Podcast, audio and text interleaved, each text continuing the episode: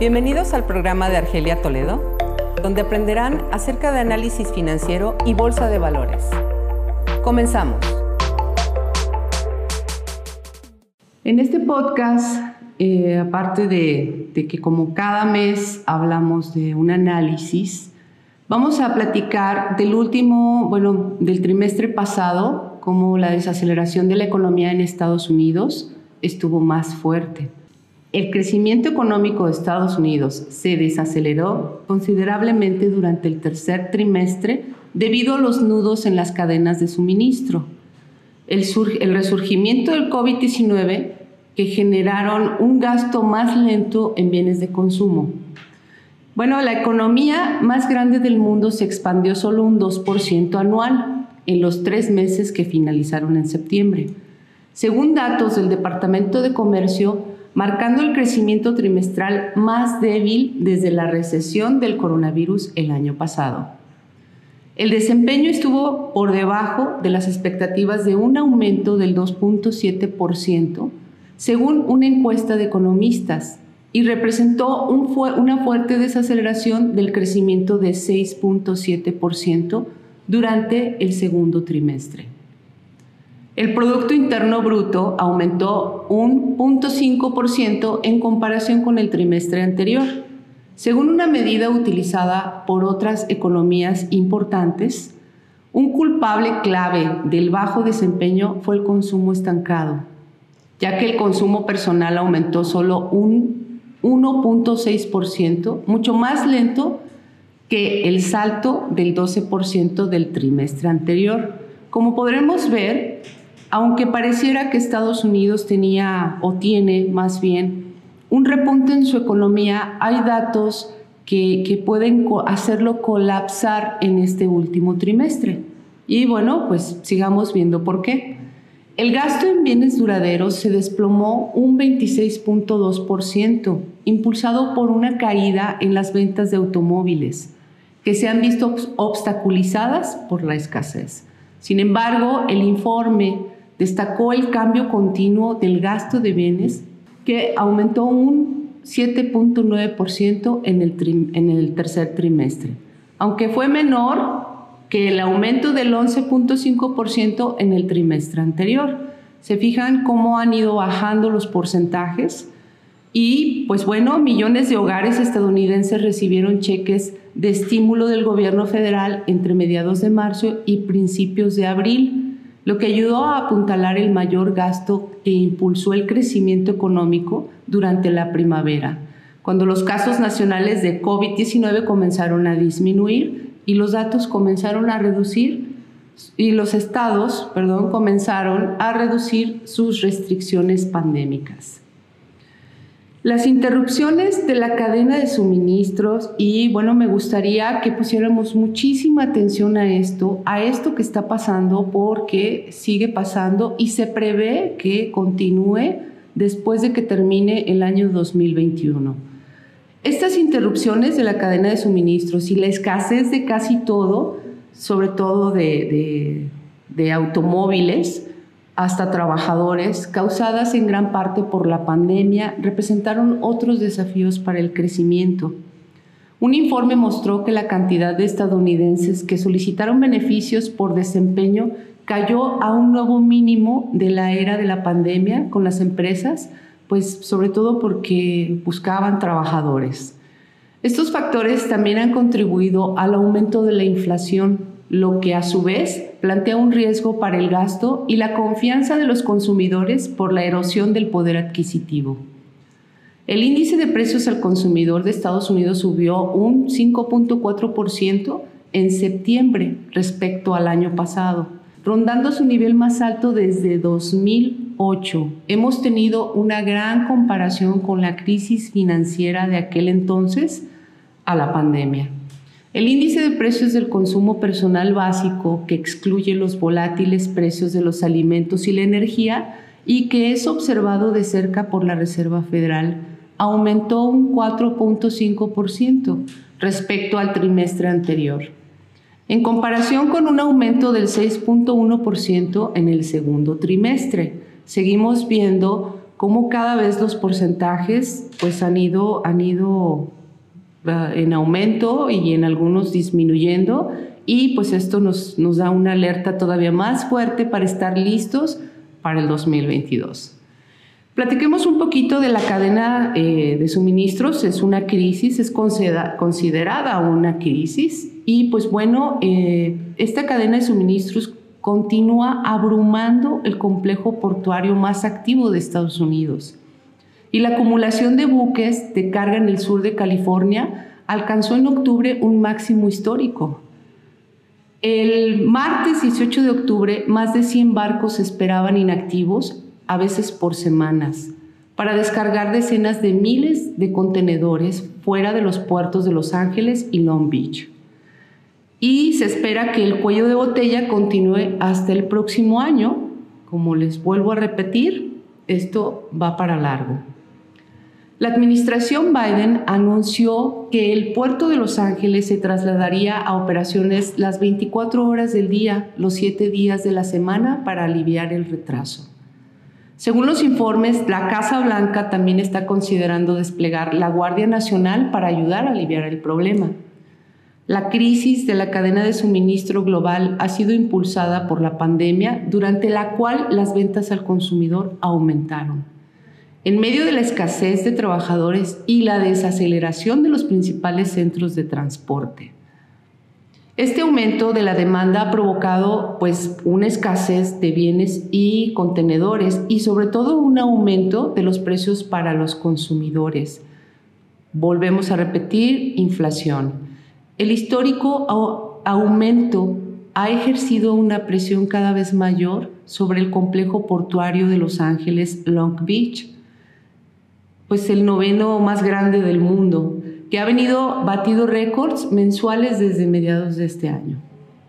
El puerto de Los Ángeles tuvo, su, tuvo un septiembre más activo hasta el momento y ha visto un aumento del 26% a la carga en comparación con el año pasado en, la pandemia. Antes de que, este auge de compras inducido por la pandemia creara el atasco en ambos puertos y abrumara a la fuerza laboral, parte de la cual se está recuperando de COVID. Este complejo normalmente registraba menos de 20 barcos anclados. En junio de este año 2021, el puerto de Los Ángeles se convirtió en el primero del hemisferio occidental en procesar 10 millones de contenedores en un periodo de 12 meses. El puerto de Long Beach probablemente procesará más de 9 millones de contenedores este año, superando el récord del año pasado. El año pasado fue de 8.1 millones de unidades y pues bueno, la mayor cantidad en los 110 años de historia del puerto. Estamos revisando eh, pues lo, que, lo que sigue y lo fuerte que, que esto viene. Los números son muy fríos y son los que están hablando. Ambos puertos en conjunto mueven el 40% de las importaciones de contenedores en los Estados Unidos y el 30% de las exportaciones lo que significa que la, que la severa acumulación tiene efecto de gran alcance en todo el país. Este es solo un ejemplo. La situación se repite en mayor o menor medida en todos los grandes puertos de Estados Unidos, de Europa y de Asia. Y no sé si ustedes recuerdan, pero, pero eh, Asia era el que pues, había iniciado con, con este paro de puertos. Bueno, pues para platicarles qué fue lo que pasó y, cómo empezó noviembre, principalmente porque estamos siguiendo como indicadores eh, la tasa de interés, eh, la tasa de desempleo e inflación. El 3 de noviembre hubo nuevos máximos históricos del índice de la Bolsa de Nueva York. En este año pues sobre todo cuando la Reserva Federal anunció su plan de reducir sus compras mensuales de bonos a finales de este mes. Pero nunca, nunca se mencionó el aumento de subidas de tasas de interés.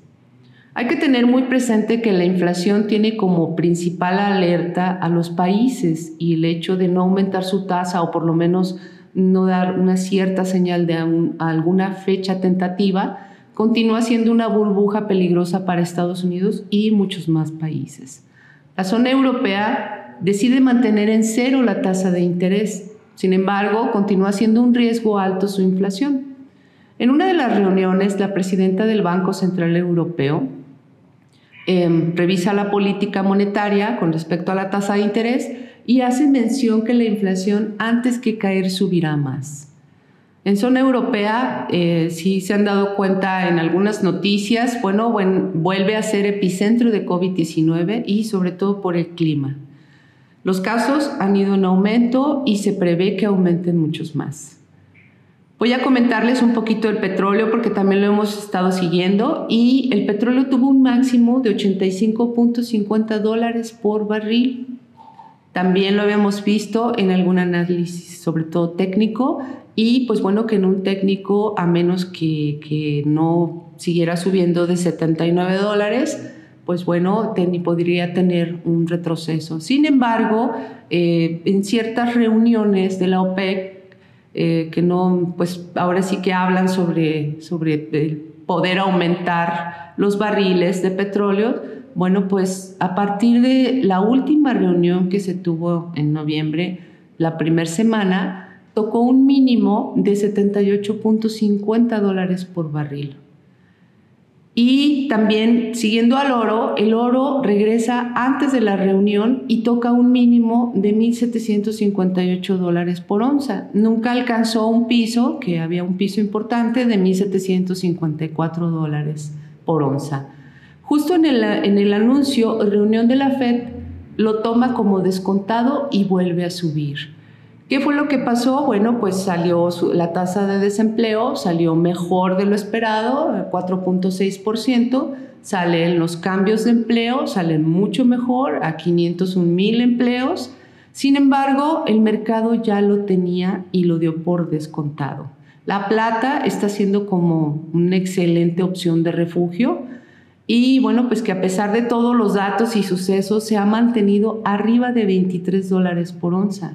Esto nos da una fuerte señal de que, de que, bueno, especulando un poco y revisando la historia de la plata, plata puede llegar a 100 dólares por onza. Debemos tomar en cuenta que la alza de materias primas será una opción y es momento de comprar. Entre otras, bueno, pues algunas acciones de la bolsa se verán beneficiadas, todas aquellas que tengan que ver con la cadena alimenticia, entre otras. El dólar tuvo oportunidad de subir antes de datos macroeconómicos, después de haber, de, pues, de haber tenido su oportunidad de corregir un poco, aún así este puede corregir mucho más y sobre todo por desempleo y la, y la congruencia de retirar los estímulos.